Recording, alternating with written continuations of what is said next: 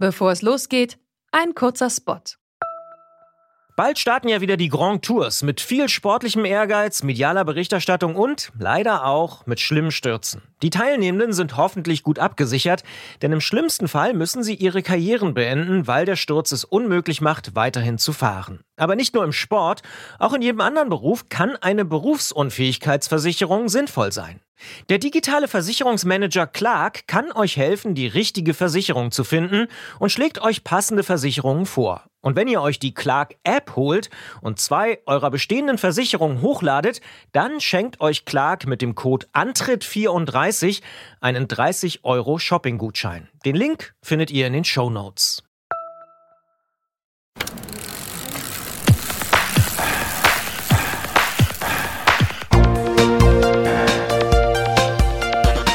Antritt. Alles zum Thema Fahrrad bei Detektor FM. Präsentiert von Rose, die Bike-Experten.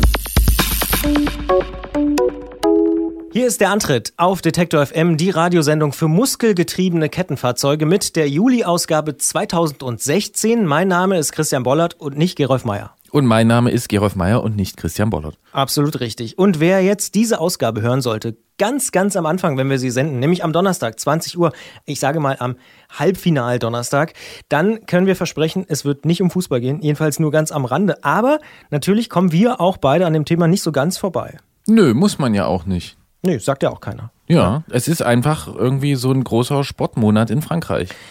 Und Aber- die wechseln jetzt so langsam die Disziplin, muss man sagen. Das stimmt, so langsam übernimmt jetzt der Radsport. Gut, das Finale wird nochmal eine große Aufmerksamkeit bekommen. Aber klar, am Ende steht der Juli im, äh, ganz klar in Frankreich im Zeichen der Tour de France. Aber dir ist was aufgefallen, was äh, Vielfalt angeht.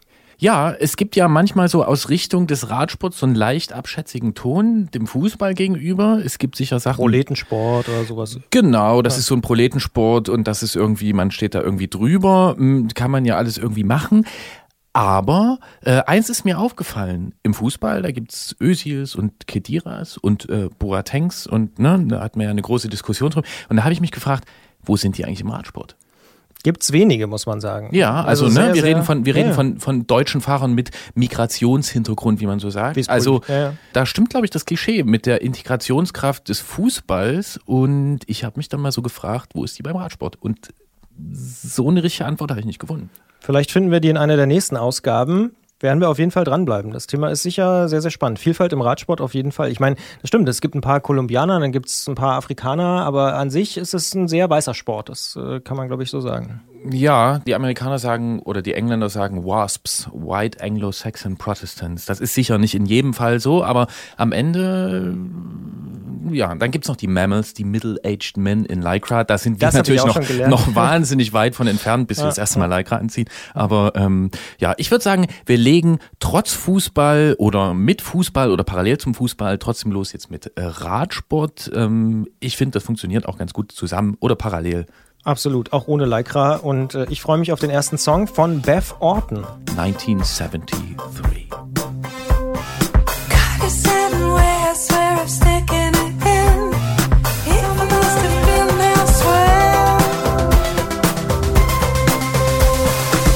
Im Februar haben wir hier über das Berliner Sechstagerennen gesprochen. Unser Außenreporter Sandro Schröder, der kam da mit gemischten Gefühlen zurück. Ja, und zwar, weil er nämlich eigentlich den Bahnradsport ganz schön mag, liebt, könnte man fast schon sagen, ihm aber diese ehrwürdige Veranstaltung doch irgendwie angestaubt vorkam zumindest. Ja, und da gibt's allerdings Abhilfe von Leuten, die ähm, etwas andere Rennen mit Bahnrädern veranstalten.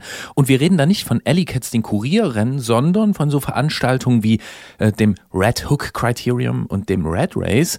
Das sind da die wichtigen Stichworte. Und Mianzi Ray ist eine der bekanntesten Fahrerinnen äh, bei diesen Rennen oder in dieser Szene aus Deutschland. Und äh, mit ihr haben wir gesprochen. Wir sprechen natürlich auch mit Jens Klötzer vom Tourmagazin. Der ist wie fast jeden Juli nach Frankreich gereist und hat dort die Tour de France auf ihren ersten Etappen begleitet. Wir haben ihn direkt mal im Startgewühl am Vormittag, am Morgen der vierten Etappe erreicht und mit ihm über die Profitechnik gesprochen. Und die Ausfahrt des Monats steht im Juli auch ganz im Zeichen des Nachbarlandes. Es sind nämlich drei Freunde mal eben von Stuttgart nach Paris gefahren und wir erfahren dann mehr davon. Und nicht mit dem Zug, so viel kann man schon verraten, sondern natürlich mit dem Rad. Vorher geht's aber erstmal um den Volksentscheid Fahrrad in Berlin. Wer schon regelmäßig den Antritt gehört hat, wird wissen, dass wir uns damit schon mal beschäftigt haben. Jetzt hat er die erste Hürde nämlich mit Bravour, kann man sagen, genommen. Und die Zeichen stehen wirklich gerade sehr, sehr gut für progressive Radverkehrspolitik in Berlin. Und darum sprechen wir auch darüber mit Tim Birkholz von der Initiative Volksentscheid Fahrrad und dem Verein Urbanophil. Paper car lights crashing, octopus minds flashing in the streets.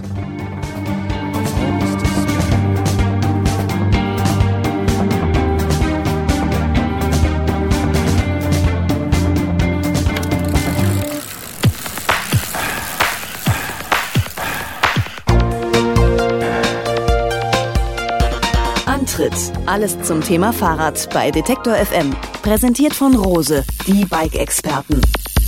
Thank you. Die Initiative Volksentscheid Fahrrad, die will Berlin besser machen. Mit zehn knackigen Forderungen wie der nach zwei Meter breiten Radverkehrsanlagen an jeder Hauptstraße, 200.000 neuen Abstellanlagen und 100 Kilometer Radschnellwegen in der Hauptstadt sind die Initiatoren angetreten. Ihr Ziel ist ein Berliner Fahrradgesetz. Auf dem Weg dorthin haben sie deutlichen Erfolg. Zur Einleitung eines Bürgerbegehrens hätten sie nämlich in sechs Monaten 20.000 Unterschriften sammeln müssen. Nach dreieinhalb Wochen haben allerdings schon über 100.000 Berliner und Berlinerinnen unterschrieben. Die Initiative feiert den nach eigener Aussage schnellsten Volksentscheid Berlins. Im Januar haben wir in dieser Sendung mit dem Initiator Heinrich Strößenreuter gesprochen. Nun sind wir mit Tim Birkholz verbunden. Er ist Experte für Stadt- und Raumplanung, Mitglied im Verein Urbanophil und er gehört zum Team, das den Volksentscheid Fahrrad vorantreibt. Hallo Tim. Hallo Gerolf. Glückwunsch, 105.000 Unterschriften in dreieinhalb Wochen. Ihr hättet 20.000 in sechs Monaten gebraucht. Wie habt ihr denn diese Dynamik entfalten können? Das ist äh, vor allem guter Vorbereitung zu verdanken gewesen und einfach äh, dem Umstand, dass dieses Thema schlachtreif ist in Berlin. Also ähm, die Leute haben uns die Unterschriftenlisten geradezu aus den Händen gerissen und wir, wir mussten uns nur an Ampeln aufstellen und äh, die Leute haben unterschrieben. Ähm, nach einer Woche hatte ungefähr ein Drittel schon unterschrieben, weil die Unterschriftenlisten in allen Unternehmen rumgegangen sind. Also es war einfach äh, eine, eine Volksfeststimmung und ähm, ein Kollege vom Sammeln hat das so beschrieben, das Gefühl zu sammeln und die Dankbarkeit der Leute entgegenzunehmen, das wäre ungefähr so, als würde man Freibier ausschenken. Fahrradpolitik hat also offensichtlich das Potenzial, Menschen in solchen Größenordnungen zu bewegen. Du hast es gerade angesprochen, auch in ganzen Firmen. Wer sind denn eure Unterstützer? Ist das der versammelte Prenzlberg, was man so vermuten dürfte, oder gehören auch Leute aus Marzahn dazu? Ja, das ist tatsächlich eine gute Frage, die uns auch eine längere Zeit beschäftigt hat. Bewegt man sich in so einer Bubble aus Radfahrern im Berliner S-Bahn-Ring oder vertreten wir die Gesamtbevölkerung, was unser Anspruch ist? Und ähm, also zunächst mal ist das Ergebnis von über 100.000 Unterschriften natürlich ein sehr, sehr gutes, ähm, was uns ein, ja, ein gutes Gefühl gegeben hat, äh, dass wir anscheinend in der Mitte der äh, Bevölkerung angekommen sind. Was uns darin aber noch mehr bestätigt hat, ist ein Ergebnis einer repräsentativen Umfrage, ähm, der die durch den RBB, also den Berlin-Brandenburger Rundfunk und die Berliner Morgenpost durchgeführt worden ist und ähm, deren Ergebnisse wurden ähm, wenige Tage nach dem Abgeben unserer Stimmen ähm, äh, bekannt gegeben. Und da kam heraus, dass 62 Prozent der Berliner die Ziele vom Volksentscheid Fahrrad unterstützen und sogar 50 Prozent der Autofahrer. Und ich glaube, nur 12 oder 14 Prozent überhaupt wünschten sich mehr Investitionen in Autoverkehr. Das sind Ergebnisse, die uns völlig äh, überrascht haben in der Deutlichkeit und die wirklich eine absolute Sensation sind und ähm, die für uns eigentlich der Beweis sind, ähm, wir waren nicht in einer Bubble, sondern wir vertreten die Mehrheit der Berliner Bevölkerung offensichtlich nicht zur Bubble oder offensichtlich nicht zur nicht vorhandenen Bubble gehört der äh, Berliner Verkehrssenator Andreas Geisel. Mit dem liegt ihr relativ konstant im Clinch und der äh, Senat, der sieht dabei nicht besonders gut aus. Worum geht's denn da kurz gefasst?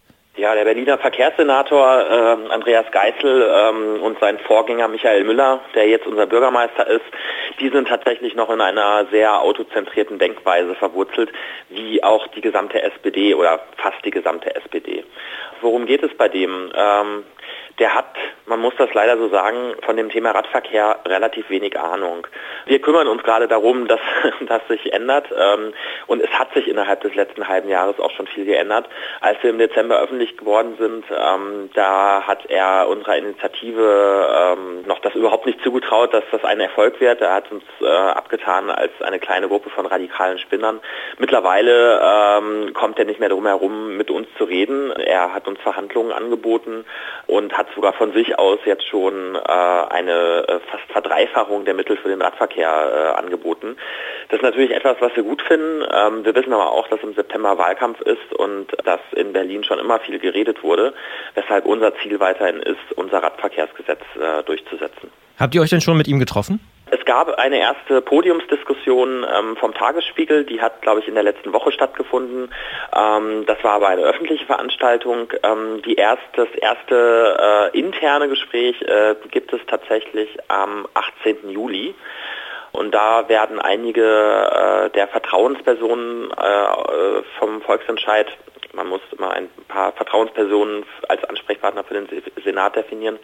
Die werden ähm, dorthin gehen und mit ihm sprechen. Und ähm, wir werden nicht direkt verhandeln, weil mit einem äh, äh, Verhandlungspartner, der äh, wahrscheinlich in drei Monaten abgewählt ist, mit dem gibt es nicht allzu viel zu verhandeln. Von daher ähm, sind wir gespannt, was äh, Herr Geißel zu erzählen hat. Wir werden ihm unser Gesetz erklären und dann schauen wir mal weiter. Wenn man mal in andere Städte blickt, in Europa, aber auch weltweit, also nach Kopenhagen, aber auch wie gesagt nach New York, Paris oder London, dann sieht man, dass dort das Potenzial des Fahrrads offenbar erkannt worden ist in den letzten Jahren und Jahrzehnten. Was ist denn dort konkret passiert und welche Rolle spielt dort die Verwaltung und kann das vielleicht auch ein Vorbild sein für Berlin?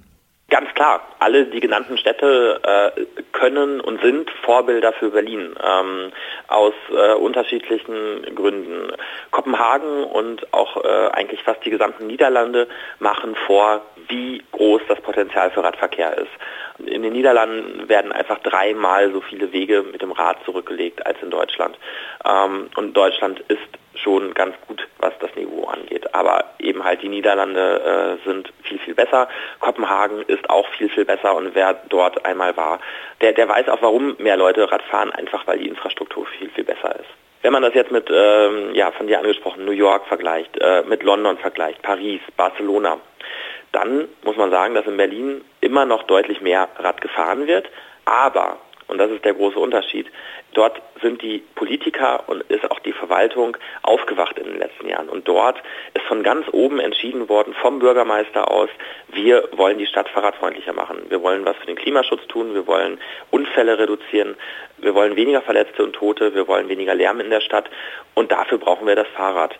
Und ja, dort wird mit massivem politischem Willen Radverkehr gefördert und Radverkehrsinfrastruktur in die Stadt gebaut. Und ähm, was auch noch der große Unterschied zu Berlin ist, es wird sehr, sehr gute, sehr hochwertige Infrastruktur gebaut. Das heißt, es wird nicht einfach nur mit Farbe und Pinsel auf die Straße gemalt, was in Berlin halt einfach immer schnell wieder zugeparkt wird, sondern es wird baulich repariert gebaut. Es, es werden irgendwie teilweise mit einfachen Mitteln, mit irgendwelchen Blumenkühlen oder so, äh, Radspuren äh, abgetrennt vom Autoverkehr.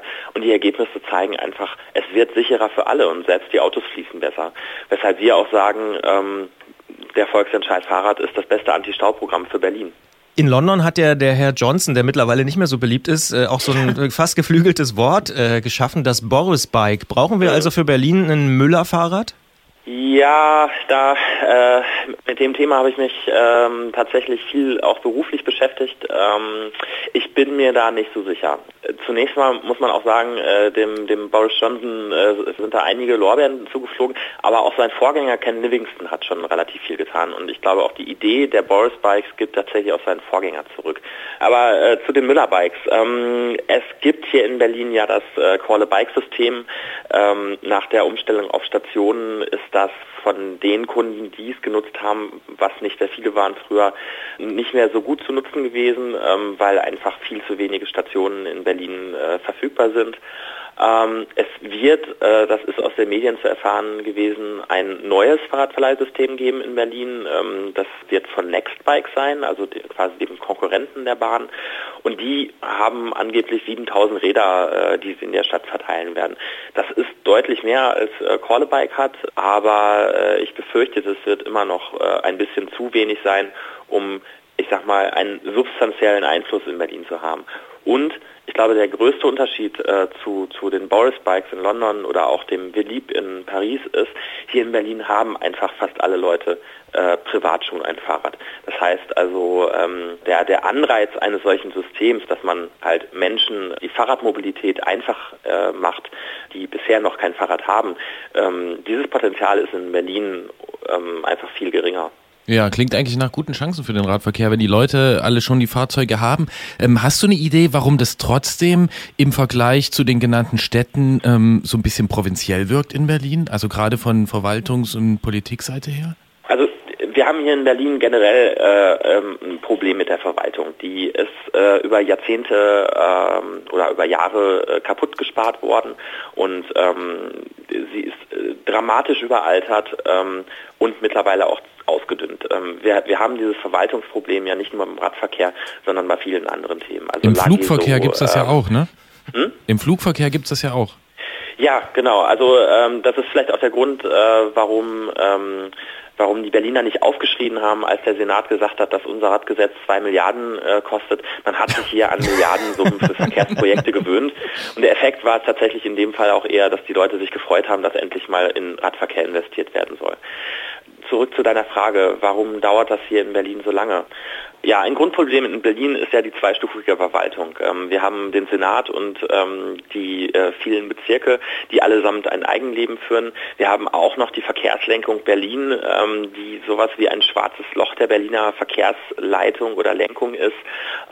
Und diese drei Akteure äh, schieben sich einfach alle die Verantwortung äh, zu. Und wir haben das Problem, dass die Dinge nicht vorankommen äh, und extrem langsam gehen in Berlin halt nicht nur ähm, äh, beim Thema Radverkehr, sondern auch bei, bei anderen Themen. Also es äh, lag so, ähm, mit, als die Flüchtlinge kamen, ähm, das ging ja bundesweit durch die Presse.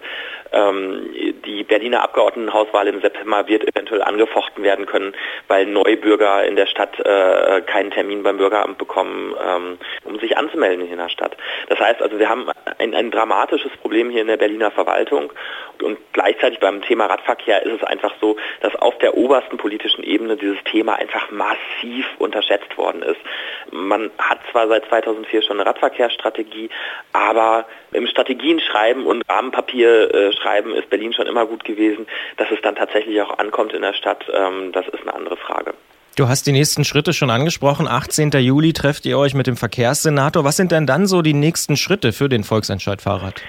Ja, wir bereiten gerade den Berliner Fahrradsommer vor, äh, denn Senator Geisel hat äh, selbst schon öffentlich erklärt, dass äh, der Druck, der jetzt durch den Volksentscheid entsteht, ähm, ihm auch gut tut und auch sein muss. Ähm, also die äh, Abwehrhaltung, die äh, über Monate zu spüren war und auch, ähm, ja, ich sag mal, Emotionen wie beleidigt sein, äh, die ändern sich jetzt. Also man, man wird konstruktiver und ähm, ja, wir freuen uns über diese Aufforderung, Druck zu machen und werden mit ganz vielen verschiedenen Aktionen äh, den Wahlkampf und den Sommer jetzt begleiten. Also die befinden sich gerade in der äh, Vorbereitung und ähm, ja, da kann man sich auf einiges äh, freuen. Ähm, also das wird spannend die nächsten Monate in Berlin. Ähm, wir werden uns definitiv nicht zur Ruhe setzen und wir haben vor allem einfach sehr, sehr viele Leute äh, in den letzten Monaten ja, gewinnen können, die äh, uns beim Sammeln unterstützt haben. Das waren mehrere hundert Leute, die einfach äh, täglich gesammelt haben und ähm, ja, die brauchen neue Beschäftigung. Von daher Berliner Fahrradsommer. Ja, und äh, wann kommt es zum Volksentscheid, jetzt neben dem Fahrradsommer und neben der Wahl? Da wird es jetzt so sein, dass wir so ein bisschen natürlich darauf gucken, was nach der Abgeordnetenhauswahl passiert. Je nachdem, wie sich da das Wahlergebnis am Ende auftut, kann es natürlich gut sein, dass dann in den Koalitionsverhandlungen auch nochmal über das Radverkehrsgesetz gesprochen wird. Das wäre sozusagen der Optimalfall, dass da am Ende drin steht, okay, das Radverkehrsgesetz äh, wird beschlossen, dann äh, hätten wir unser Ziel erreicht. Falls das nicht passiert, ähm, werden wir ab dem Frühjahr nächsten Jahres die zweite Unterschriftenphase starten. Und ähm, da brauchen wir dann 170.000 Unterschriften in vier Monaten. Ja, nachdem wir jetzt irgendwie 105.000 in dreieinhalb Wochen geschafft haben, wissen wir im Prinzip schon jetzt, dass wir diese Stufe auch schaffen werden. Das weiß auch der Berliner Senat. Daher sind wir sehr gespannt, ähm, wie sich das Verhandlungsgespräch mit dem Senat ergibt. Das sagt Tim Birkholz vom Verein Urbanophil und der Initiative Volksentscheid Fahrrad in Berlin, die sich für ein Berliner Fahrradgesetz einsetzen. Ich denke, das wird nicht das letzte Mal sein, dass wir über dieses Thema sprechen. Sehr interessant, was da in Berlin passiert. Wir wünschen weiterhin viel Erfolg und sagen vielen Dank fürs Gespräch. Ja, ich danke auch. Danke, Tim. There's a lie, a certain kind of lie. Never shine. Love somebody, somebody the way I love you. Ich muss sagen, ich finde es richtig gut, wie professionell die das angehen. Ja, das hat man wirklich das Gefühl, dass sie das mit Hand und Fuß, äh, das hat Hand und Fuß, wie man so schön sagt. Das äh, überzeugt mich, wie die das machen. Es scheint da auch eher ums Integrieren zu gehen, habe ich das Gefühl, und nicht um dieses Sektierertum, was man manchmal so hat bei diesen Randgruppen, die sich dann so gegenseitig erzählen, ich weiß es aber besser als du und du hast mein Nebenthema noch nicht in voller äh, Tiefe und Gänze durchdrungen und deswegen muss ich dir jetzt hier mal was erzählen. Ähm, nö, die nehmen Leute mit und zwar über 100.000, wie wir gelernt haben, klare Forderung, klarer Fokus und ähm, ja, offensichtlich große Anschlussfähigkeit. Kann man wirklich nur sagen, weiter so und viel Erfolg. Ja. Ja, und wir schwenken rüber zum nächsten Berlin-Thema. Genau, denn von dort kommt Mianzi Ray, die am liebsten mit dem Bahnrad auf Fixie-Rennen fährt und zu einer sich wirklich ja, sehr stark entwickelnden Szene gehört, die sich gerade ihre Rennen selbst schafft und viel Aufmerksamkeit bekommt. Ja, und dann in ihrem Fall nochmal frischer Wind aus der Hauptstadt, Ist man ja gar nicht gewohnt. sagt der Junge aus Kleinmachnow.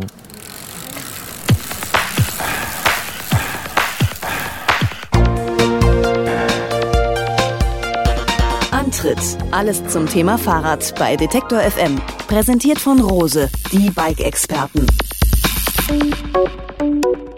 My legs are my gears, sagt Mianzi Ray und dass sie es ernst damit meint, das sieht man daran, dass sie sich den Spruch gleich mal auf die Beine hat tätowieren lassen. Wem das bekannt vorkommt, richtig, zu Mianzi aus Berlin gehören nämlich zwei der vier Beine, mit denen das Plakat der diesjährigen Berliner Fahrradschau gestaltet gewesen ist. Mianzis Beine sind also ziemlich prominent.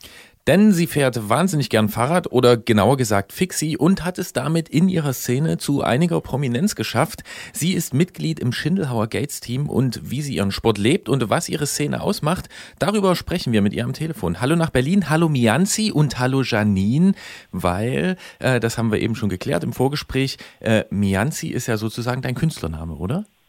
Hallo, freut mich, ähm, dass ihr so interessiert seid.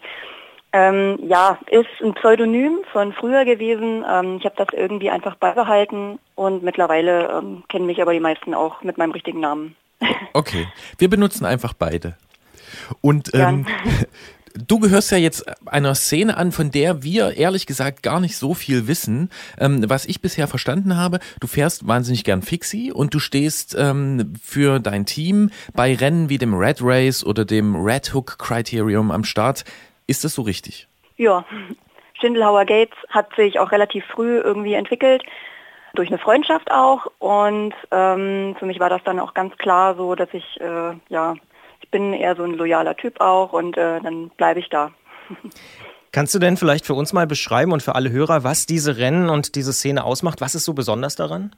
Die Szene ähm, ist eine relativ kleine Szene und ähm, ich würde sagen, man kann es vergleichen mit der Musikszene. Das macht äh, Ingo Engelhardt von äh, Red Race, der Gründer, äh, auch immer ganz gerne und das passt auch hundertprozentig, finde ich.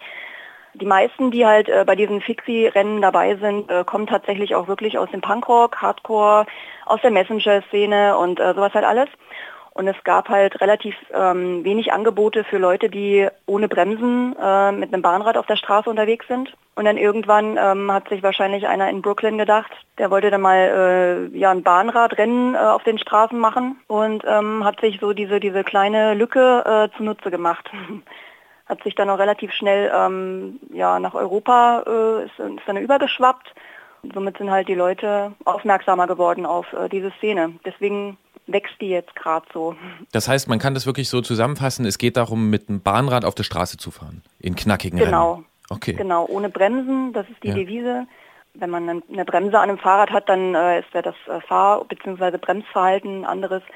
Man muss sich halt wirklich konzentrieren, wie man Kurven anfährt. Man fährt wesentlich vorausschauender. Und ja, wenn man Kurven zu eng nimmt äh, und das dann halt spät erst merkt und dann halt eine Bremse zur Hand hat, man ähm, stockt halt sehr schnell und somit äh, ist die Gefahr halt sehr groß, dass man von hinten auffährt und deswegen äh, wird halt komplett ohne Bremsen dann die Voraussetzung. Für alle Leute, die jetzt erschrecken, die keine Bezugspunkte zum Bahnrad haben, müssen wir natürlich dazu sagen, man kann trotzdem damit verzögern, weil Ja. das Ritzel starr mitläuft ne, und man dann über verschiedene Techniken quasi das Hinterrad zum Blockieren oder zum Verzögern bringen kann. Trotzdem ähm, hast du ja gesagt, ihr habt euch mit den Bahnrädern von der Bahn wegbewegt, fahrt damit auf der Straße. Haben sich denn damit die Räder auch verändert oder sind das reine Bahnräder? Also die Bahnrahmen sind ähm, eigentlich die gleichen, wie sie halt mittlerweile auf der Bahn äh, benutzt werden, nur halt, dass die meisten halt nicht mit Schlauchreifen, wie sie äh, auf der Bahn benutzen, auf der Straße fahren. Das wäre einfach zu teuer auch. Ansonsten die Geometrie ist die gleiche, alles auf Aerodynamik halt mittlerweile trotzdem äh, gebaut, obwohl es eigentlich sehr technische Kurse sind. Man muss das äh, Fahrradfahren schon ziemlich gut beherrschen. Bei diesen Rennen ist es eher sehr, sehr technisch. Kannst du sagen, was den Reiz dieser Rennen für Zuschauer ausmachen könnte? Du hast es vorhin schon erwähnt, ihr fahrt ohne Bremsen, weil man dann nicht auffahren kann.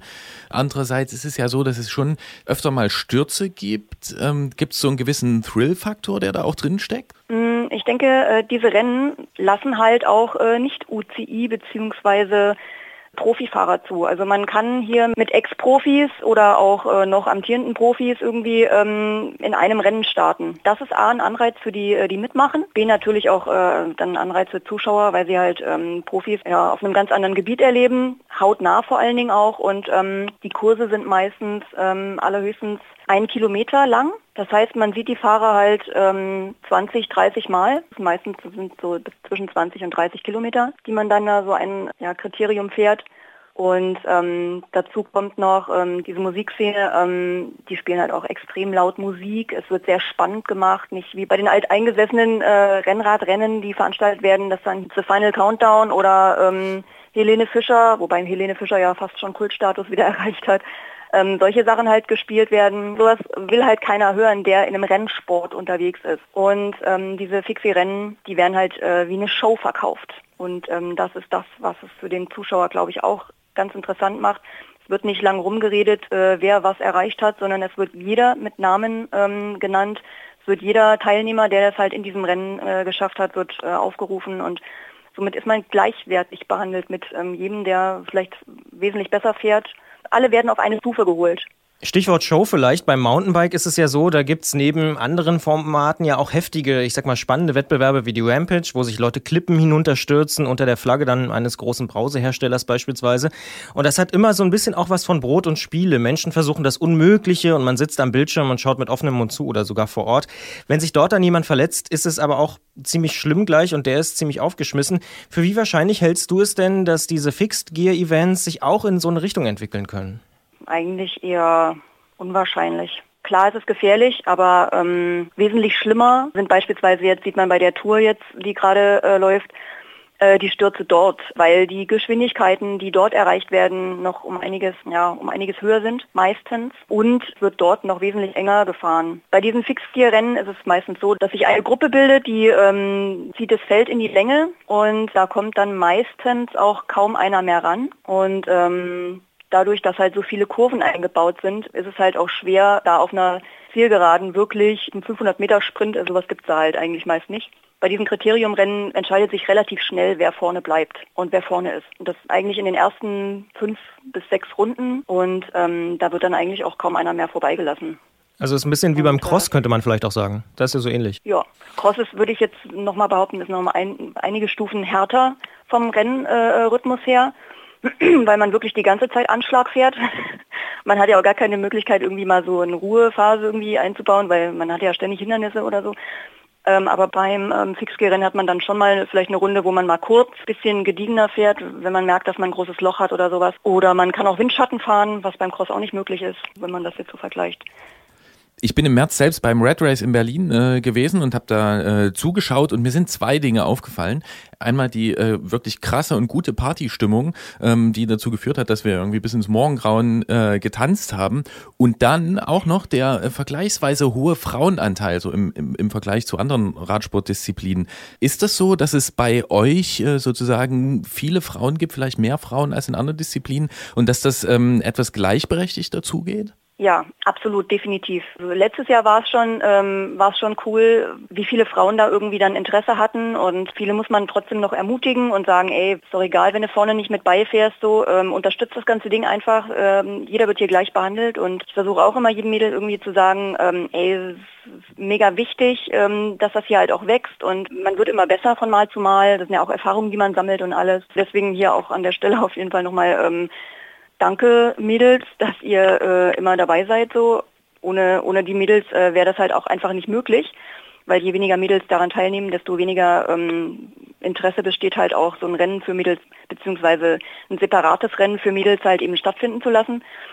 Und ähm, von Jahr zu Jahr äh, wird das halt immer mehr. Das hat man auch beim Red Hook schon gesehen. Ganz am Anfang war ich irgendwie mal dabei, es war vor, ich glaube, drei Jahren. Äh, da war ich in Mailand mal äh, bei einem Red Hook Rennen dabei und ähm, da gab es noch gar keine Frauenkategorie. Da waren wir, weiß ich nicht, sechs Mädels, zwei äh, aus Spanien, eine äh, aus den USA, äh, dann ähm, Holland und ich irgendwie. Und dadurch, dass das halt irgendwie immer äh, weiter vollzogen wurde, wir sind bei den Männern mitgefahren, ähm, hat er dann halt wahrscheinlich, also der Veranstalter, Mr. Trimble, äh, gedacht, dass ähm, das vielleicht doch gar keine so schlechte Idee wäre, ähm, da jetzt für Frauen doch mal was zu probieren. Und ja, dann ein Jahr später äh, gab es dann halt eben auch die Frauenkategorie.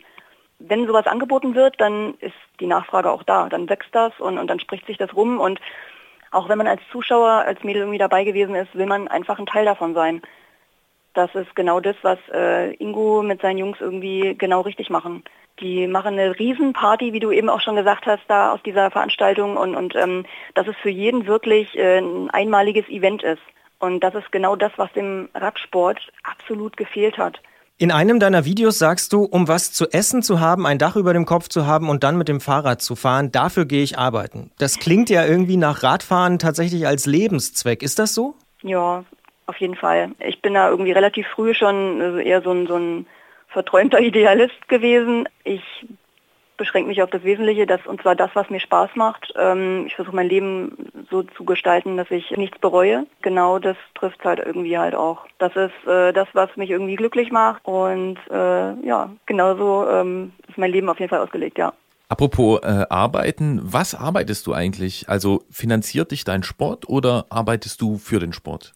Und das wäre geil, wenn mich mein Sport irgendwie finanzieren würde. Also ich habe letztes Jahr auf jeden Fall super Unterstützung von meinem Team bekommen und, und ähm, das hat auf jeden Fall auch schon geholfen. Aber ich glaube, das gibt es recht selten, dass, dass Frauen wirklich von, von ihrem Sport leben können. Das wird sich wahrscheinlich in den kommenden Jahren bestimmt noch irgendwie entwickeln. Im Moment habe ich hier und da mal einen Job und, und ähm, arbeite mit Flüchtlingskids mit meinem Freund zusammen. Wir geben den ähm, Sportunterricht und sowas halt. Das ist so ein bisschen ehrenamtlich auch. Und ähm, hier und da, wie gesagt, mal ähm, Fotojobs oder sowas. Äh, das ist so im Moment das, was ich, was ich mache. Davor habe ich ähm, tatsächlich äh, Fahrradklamotten und Fahrräder verkauft. Wenn ich jetzt jemand fragen würde, warum du das machst mit diesen Fixie-Rennen, was würdest du in einem Satz antworten?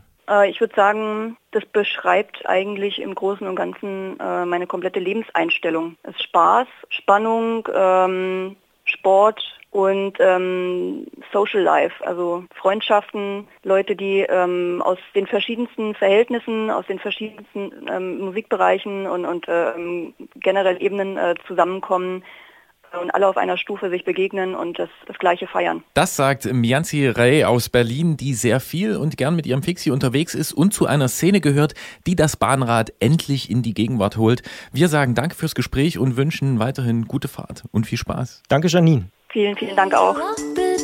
I check three times, I walk out the gate, then turn around.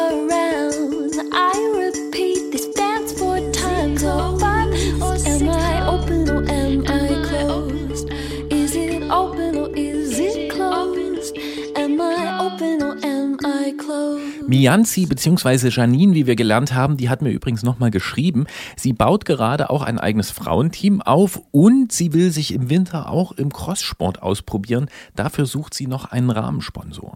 Der sollte sich doch finden lassen. Da gibt's doch sicher den einen oder anderen, der sich mit dem Thema Crosssport auseinandersetzt und vielleicht sich da als äh, Gönner noch äh, engagieren möchte. Ja, und interessant ist auch, dass sie äh, da im Winter ähm, jetzt auch da in den Schlamm wechselt. Ich erinnere mich da an Mike Kluge zur Cross-DM in Borna. Das waren noch so die Antritt-Vorbereitungszeiten.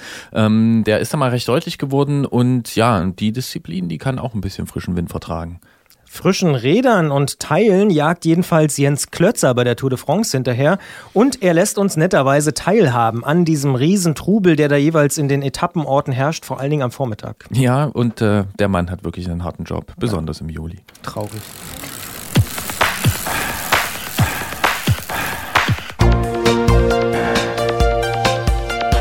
Antritt. Alles zum Thema Fahrrad bei Detektor FM. Präsentiert von Rose, die Bike-Experten. Es ist die wahrscheinlich größte Technikschlacht der Rennradwelt und wenn ein Rennen schon nach dem eigenen Arbeitgeber benannt wird, dann muss man da natürlich auch mal vorbeischauen. Jens Klötzer, aka der Mann mit dem goldenen Messfingern, begleitet den Tour de France Tross fast eine ganze Woche lang und treibt sich dabei bevorzugt in der Boxengasse herum. Was er in diesem Jahr dort entdeckt hat, verrät er uns kurz vor dem Start der vierten Etappe von Saumur nach Limoges. Wir haben das Gespräch natürlich aufgezeichnet. Klingeln bei Klötzer. Die Technikfrage beim Antritt auf Detektor FM.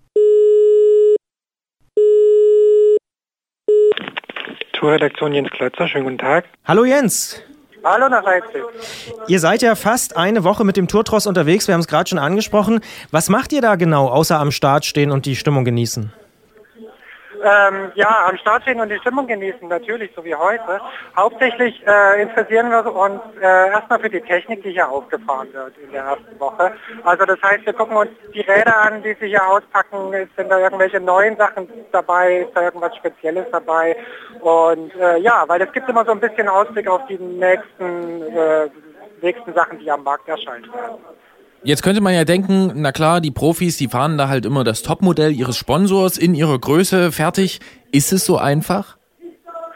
Ähm, nee, so einfach ist es nicht. Also es sind tatsächlich sind es schon die Topmodelle äh, von, von den jeweiligen Firmen, die das Team sponsern. Aber ein bisschen was gebaut wird da schon noch. Also zum Beispiel fahren die halt äh, keine teuren Carbonlenker, wie sie bei den äh, bei den äh, Rädern im Laden verbaut sind, sondern ziemlich billige Alulenker, weil das Zeug muss einfach auch halten. Ähm, die fahren andere Reifen, als wir sie kennen. Also das sind Reifen, wo der Schlauch eingenäht ist und sie werden dann auf die Felge aufgeklebt. Äh, aus dem einfachen Grund, weil wenn dann mal ein Platten ist, können sie mit dem Ding weiterfahren und äh, bis der Materialwagen kommt und müssen nicht angehalten werden. Ähm, ja, das sind so ein paar Sachen, die sich, die sich dann doch unterscheiden von den Rädern, wie wir die so normal kennen. Und ähm, ja, da gibt es äh, auch so ein paar Tricks, um irgendwie noch jedes Watt rauszuholen. Also so Schaltröllchen mit Keramiklagern haben wir hier schon gesehen. Ähm, es wird ganz, ganz viel auf Aerodynamik geachtet, jetzt gerade bei den ersten flachen Etappen. Da sind nicht nur die Räder, sondern auch äh, so Helme, die äh, aerodynamisch designt sind. Dann fahren sie auch so Zeitfahranzüge, also so einteilige Klamotten, äh, die maßgeschneidert Haut ergänzen und so. Ähm, das wird immer ein größeres Thema, wie wir hier sehen. So normale Räder sind äh, gerade auf den flachen Etappen inzwischen eher die Ausnahme. Ja, jetzt hast du mir im Vorgespräch auch angedeutet, dass auch die Größe nicht so ist, wie man das aus dem Laden kennt. Oder Ja. die, die Rahmengröße, da, da wären andere Rahmengrößen gefahren, oder? Ja, also die fahren halt nicht das Rad, was ihnen eigentlich ein Händler empfehlen würde, sondern äh, in der Regel ein, wenn nicht sogar zwei Nummern kleiner. Auch aus dem einfachen Grund, weil sie da aerodynamischer auf dem Rad sitzen können und äh, der Lenker tiefer positioniert werden können. Und dann werden die Rahmen halt mit ultralangen Vorbauten und langen Sattelstützen auf die Maße gestreckt, dass sie passen. Und ja, da wird einfach um jedes Watt gekämpft hier. Ist der Kampf um jedes Watt tatsächlich der Hauptgrund für die Schrauberei und Bastelei? Ähm, ja, natürlich. Also äh, jeder will hier, wenn nicht die de France gewinnen, zumindest irgendwie mal eine Etappe gewinnen oder sich weit vorne zeigen. Und äh, wenn man da über drei Wochen jeden Tag, es gibt ja nur zwei Ruhetage, ähm, da in die Pedale treten muss, da muss man schon ein paar Körner sparen. Das zehrt natürlich. Und äh, klar, da wird versucht, äh, möglichst viel rauszuholen. Jetzt hast du ja schon die äh, Schaltröhrchen mit Keramiklagerung erwähnt. Was gibt's denn noch für technische Lösungen oder Hilfsmittel, die man so eigentlich nur am Start von großen Rennen sieht? Ähm, ja, also was man nur den Profis, nur bei den Profis sieht, das sind, äh, wie schon angesprochen, die Reifen. Äh, das sind äh, in der Regel handgenähte Schlauchreifen mit äh, Seidenkarkasse und irgendwie Latexschläuchen, äh, die sehr, sehr viel leichter rollen, als das, was wir so zu kaufen kriegen. Aber natürlich ultra teuer sind und von der Handhabung einfach nur unpraktisch. Ähm, weil wenn ich mal einen Platten habe, dann äh, muss ich den runterreißen und neu kleben und das ist ganz schön aufwendig. Und deswegen haben die auch immer so viele Ersatzlaufräder dabei. Ähm, ja, spezielle Kettenfette äh, gibt es hier, das habe ich gesehen, so weißes Teflon-Zeug, äh, was halt weniger Reibung verursacht in der Kette. Und ja, ganz, ganz viele Kleinigkeiten. Ähm, ob es was bringt, das wissen Sie wahrscheinlich manchmal selber nicht, aber besser man hat, als man hätte. Gibt es denn irgendeinen Rat, was dich persönlich besonders begeistert hat jetzt in den letzten Tagen? Ja, also es gibt schon so ein paar, wo, wo die, die so einen haben wollen Reflex auslösen. Ne? Also so äh, das Siegerrad der Tour de France vom letzten Jahr, das Pinarello vom Chris Froome wäre so eins. Aber äh, ja, auch die, die Aeromaschinen von den Firmen Track und Specialized oder Cervelo, ähm, das sind alles so windschnittig designte Flundern, das sieht einfach scharf aus. Klar, sowas möchte man gerne haben, da schaut man auch gerne hin. Ja. Das ist sehr interessant, weil gerade das Pinarello von Chris Froome, das ist jetzt nicht dafür bekannt, dass es der äh, Serientestsieger ist oder dass es überhaupt viel getestet wird, ist ja auch äh, ein bisschen schwerer als die anderen, glaube ich. Interessant, dass dich das trotzdem reizt. Ja, das ist äh, eine optische Geschichte und es hat natürlich auch den Nimbus des Siegerrades einfach. Ne? Da, da schwingt so ein bisschen Exklusivität mit und es hat auch den Grund, dass es sehr schwer äh, ist, an das Rad ranzukommen, um es überhaupt mal zu fotografieren. Und das sind so Sachen, die rar gemacht werden, die äh, möchte man dann besonders gerne haben. Das heißt, Mess- und Testwerte sind am Ende nicht alles? Also hier zählt es am Ende nicht so viel oder nur die Hälfte davon, weil die äh, Profis, die haben ein Mindestgewicht, das sie fahren müssen. 6,8 Kilo, das heißt, sie können eh nicht ultra leicht bauen und äh, da ist es egal, wenn der Rahmen ein bisschen schwerer ist, äh, weil sie auch so auf die 6,8 Kilo kommen. Ansonsten ist dieses Rad von den Messwerten top und genau auf Rennfahrer zugeschnitten. Bocksteif und aerodynamisch auch einwandfrei. Es ist ein Rennrad und genau für diesen Zweck geschaffen und äh, schert sich einfach auch nicht um die, äh, um die anderen Werte, die vielleicht Käufer ähm, faszinieren, wie zum Beispiel geringes Gewicht. Ne? Jetzt hören wir so im, äh, im Hintergrund so ein bisschen die Startvorbereitung. Ähm, früher am Tag warst du wahrscheinlich in der Boxengasse unterwegs. Kannst du kurz beschreiben, was da für eine Stimmung herrscht? Hier ist natürlich die Hölle los. Also äh, ganz Summers aus den Beinen und hat sich hier eingefunden, hat wahrscheinlich jeder Urlaub genommen, die Schulen haben frei. Und ja, die jubeln hier trotz äh, eher regnerischen Wetters den Fahrern zu, die sich hier zur Einschreibung begeben und wieder zurückfahren. In wenigen Minuten geht's los. Es ist so ein bisschen getrübt, weil äh, es gibt krasse Sicherheitsvorkehrungen dieses Jahr, die es in den letzten Jahren nicht gibt. Also hier werden Rucksäcke durchsucht, hier stehen Polizisten mit Maschinenpistolen, äh, die Armee ist da und so. Ähm, das ist alles so ein bisschen anders, aber äh, das Publikum lässt sich davon kaum beeindrucken. Es ist krass, was diese Tour die Leute bewegt und wie viele Leute da hier an die Strecke kommen. Das ist wirklich krass. Eine Frage müssen wir natürlich noch stellen. Wir fragen uns hier aus der Ferne sozusagen, ist Peter Sagan denn auch im echten Leben so eine coole Sau wie im Internet, quasi der Slatan Ibrahimovic des Radsports?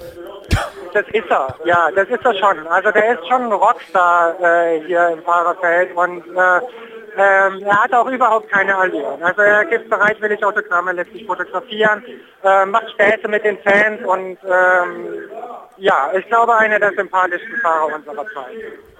Dann äh, sagen wir ganz herzlich Au revoir von hier aus dem Studio. Grüßen mit dem Sagan-Gruß, nämlich der Faust auf die Brust äh, von The Wolf of Wall Street und sagen uh -huh, uh -huh, uh -huh. Tschüss Jenser, viel Spaß noch beim Start der Tour. Ja, vielen Dank. Euch auch. Au revoir. Au revoir. Au revoir. Ciao.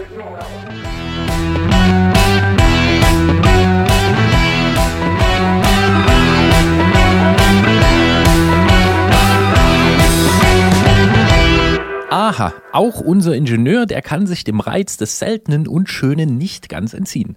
Gibt es eigentlich auch keinen Grund dafür, oder? Ja, um Himmels Willen, wäre schlimm. Ja. Bei manchen Reizen denke ich auch immer, wenn die einfach da sind, ist es schön und wenn man auch nicht genau weiß, warum, ist es auch in Ordnung. Ja, vielleicht ist es ein bisschen so gewesen bei Sandy, der mit zwei Freunden unbedingt mal von Stuttgart nach Paris fahren musste. Ähm, in drei Tagen haben die das gemacht und wir haben uns davon erzählen lassen.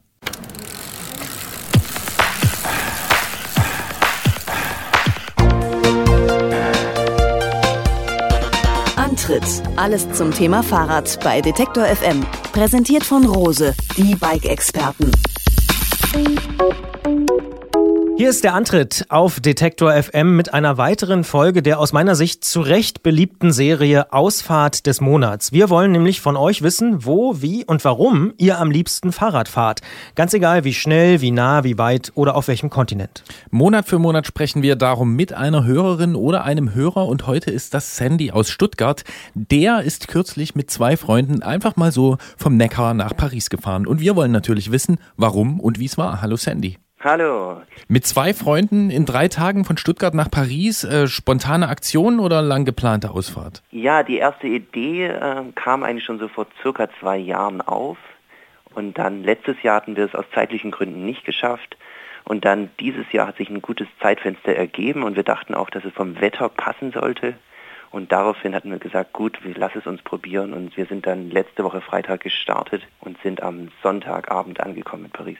Hatte das was mit der Europameisterschaft zu tun? Das war jetzt eher ein Zufallsprodukt. Also es war jetzt nicht geplant von unserer Seite, dass es jetzt zufällig mit der EM natürlich noch der Einlauf in Paris stattgefunden hat, sondern es war einfach die Idee, weil wir schon einmal Stuttgart-Italien gefahren sind und da einfach anzuschließen, eine weitere lange Distanz zu fahren, haben uns überlegt, okay, Stuttgart-Paris hört sich auf jeden Fall mal interessant an und so kam so mal der erste Grundgedanke auf. Also so eine Art Sternfahrt von Stuttgart immer zu äh, weiten Zielen. Ähm, wie weit ist das eigentlich genau? Wie lange habt ihr gebraucht und äh, wie viel oder wie wenig schläft man da in drei Tagen? Also insgesamt waren es knapp 600 Kilometer und wir sind also am Freitagnachmittag losgefahren, sind jeweils immer so weit gefahren, wie wir konnten, waren dann am Sonntagabend in Paris und insgesamt waren wir dann ungefähr 53 Stunden unterwegs und wir haben also natürlich auch am Schlaf äh, gearbeitet im Sinne von, dass wir einmal wahrscheinlich nur so fünf Stunden geschlafen haben, einmal sogar etwas weniger als fünf Stunden, damit wir diese gesamte Leistung auch überhaupt über das Wochenende auch abdecken können. Ja, das ist ja schon relativ fix. Ne? Wie sah denn die Route eigentlich aus? Waren das so die großen, schnellen Magistralen oder ein ausgefuchster Plan über kleine und unentdeckte Landstraßen? Also da Stuttgart und Paris fast auf gleicher Höhe liegen, wenn man sich das auf der Karte anschaut, geht unser Track eigentlich fast nur gegen Westen und wir haben mit Komoot die Track, also den Track geplant und wir sind hauptsächlich so auf kleineren Landstraßen gefahren, teilweise auch auf Fahrradwegen und es ging eigentlich ganz gut, also von der, von der Routenplanung, Routenumsetzung. Und ging es dabei dann eher um die sportliche Leistung oder war das Erleben der Landschaft auch wichtig dabei? Also es war ganz klar ein Mix, da man natürlich die ganze Zeit ja schöne Eindrücke sammelt und wir kamen ja auch an schönen Stellen vorbei, nimmt man das natürlich automatisch mit, da wir ja schon ein recht straffes Zeittempo hatten und wir hatten auch mal diese Anfangsidee, das vielleicht sogar in 48 Stunden zu schaffen, ähm, war natürlich auch die sportliche Leistung schon im Vordergrund. Und natürlich die schöne Landschaft und die ganzen Eindrücke durch die Nationalparks von Frankreich war einfach noch ein schönes, äh, sagen wir mal einfach Takeaway, das wir so mitgenommen haben, während wir gefahren sind. Würdest du es wieder tun oder die berühmte Frage einem Freund empfehlen?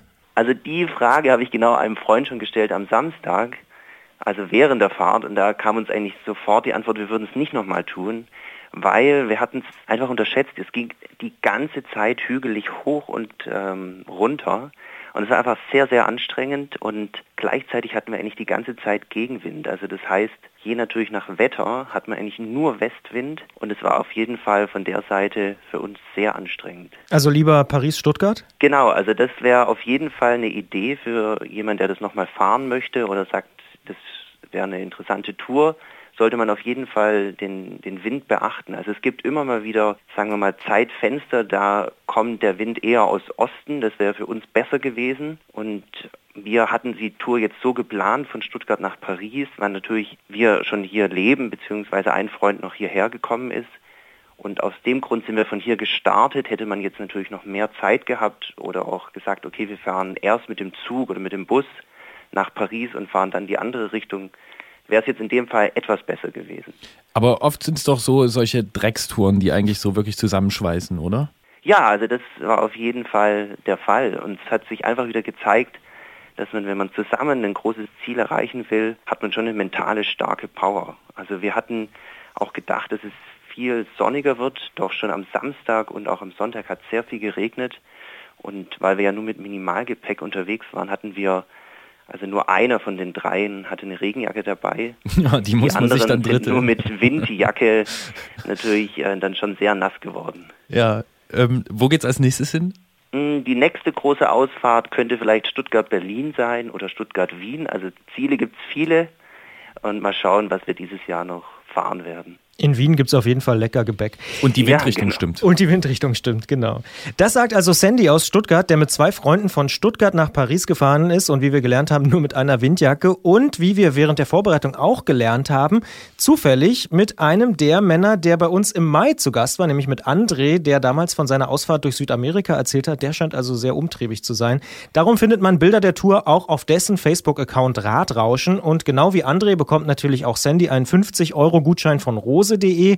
Wir sagen danke fürs Gespräch und gute Planung und gute Fahrt nach Wien oder Berlin, egal wo es hingeht. Genau. Vielen Dank.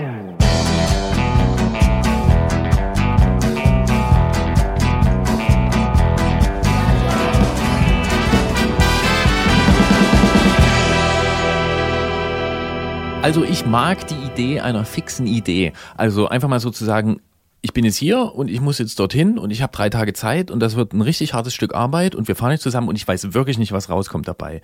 Ähm, hat irgendwie was Erfrischendes, finde ich. Ja, manchmal ist es ja ganz gut, sich nicht zu sehr darauf vorzubereiten und einfach zu sagen, ich fahre jetzt mal los, ich will dahin. Nee, finde ich gut. Ich Ja. lasse den Gegenwind mal auf mich zukommen. Und ich weiß nicht genau, wie viele Hügel eigentlich kommen und genau. Ja, nee, es hat, hat was, ja, definitiv. Ja, vielleicht können wir ja das in diesem Monat ausprobieren. Äh, klassischerweise ist natürlich der Juli ein großer Fernsehmonat. Äh, wir verfolgen natürlich dieses Rennen in Frankreich, aber was können wir denn noch machen? Zum Beispiel könnte man zur Trail Trophy fahren im Trail Center Rabenberg am 9. und 10. Juli, also direkt am kommenden Wochenende, wenn man die erste Ausgabe direkt hier bei Detektor hört, findet da der dritte Lauf dieser Enduro-Serie statt. Und wer ein bisschen was für Stollenreifen übrig hat, der sollte da auf jeden Fall auf seine Kosten kommen. Ich denke mir, Gerolf, du könntest so jemand sein. Mehr gibt's unter trailtrophy.eu, da kriegt man alle Infos. Klingt gut, hast du recht. Allerdings kannst du da leider nicht hin, weil ich dich ja abdelegiert habe zum Parforce-Ritt in deine Heimat. Ah, stimmt. Äh, das ist eine 80 Kilometer Runde, glaube ich, ähm, mit Fahrrädern, mit richtigen Lenkern oder auch Rennlenker genannt, quer durchs Gelände. Äh, am 10. Juli in und um Kleinmachnow. Man trifft sich äh, um 10 Uhr im Enduro-Garten und wer vorher nochmal nachschauen will, parforceritte.com ist die Adresse im Netz. Und da ist es auch wieder dieses Wort beziehungsweise diese Radkategorie. Da sollte man auch mal was zu machen, denke ich. Und wer im Gebirge lieber mit dem Rennrad spielt, der Aber Radmarathon im Bayerischen Wald am 31. Juli ist da wohl eine ganz gute Empfehlung, wie man so hört. Jo, und alles, was dazwischen liegt zwischen diesen Daten, das findet man zum Beispiel raus beim Breitensportkalender im Netz. Und man kann natürlich auch in diesem Monat an jedem Donnerstag diese Sendung hören, um 20 Uhr im Wordstream auf Detektor FM. Und am 4. August gibt's dann die nächste Ausgabe jederzeit und vor allem mit den langen Versionen dieser Gespräche hört man uns im Podcast oder unter detektor.fm slash Antritt. Und wie immer gilt, ihr erreicht uns auch per Mail an antritt.detektor.fm einfach schreiben oder über die Detektor FM App, die gibt's für iOS und Android. Da kann man sich beispielsweise auch an der Ausfahrt des Monats beteiligen. Einfach bei Mitmachen klicken und dort uns was schicken, einen Text, ein Foto, gerne auch eine eigene Audioaufnahme, freuen wir uns natürlich auch. Über die Ausfahrt des Monats muss nicht unbedingt Stuttgart-Paris sein, kann auch beispielsweise Kleinmachnow Berlin sein oder irgendwie sowas in der Art.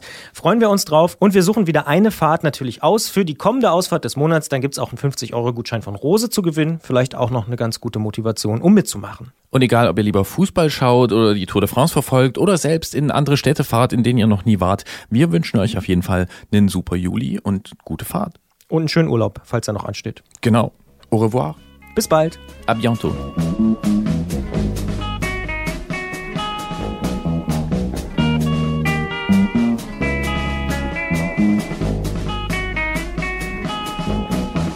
C'est le temps de l'amour, le temps des copains et de l'aventure. Quand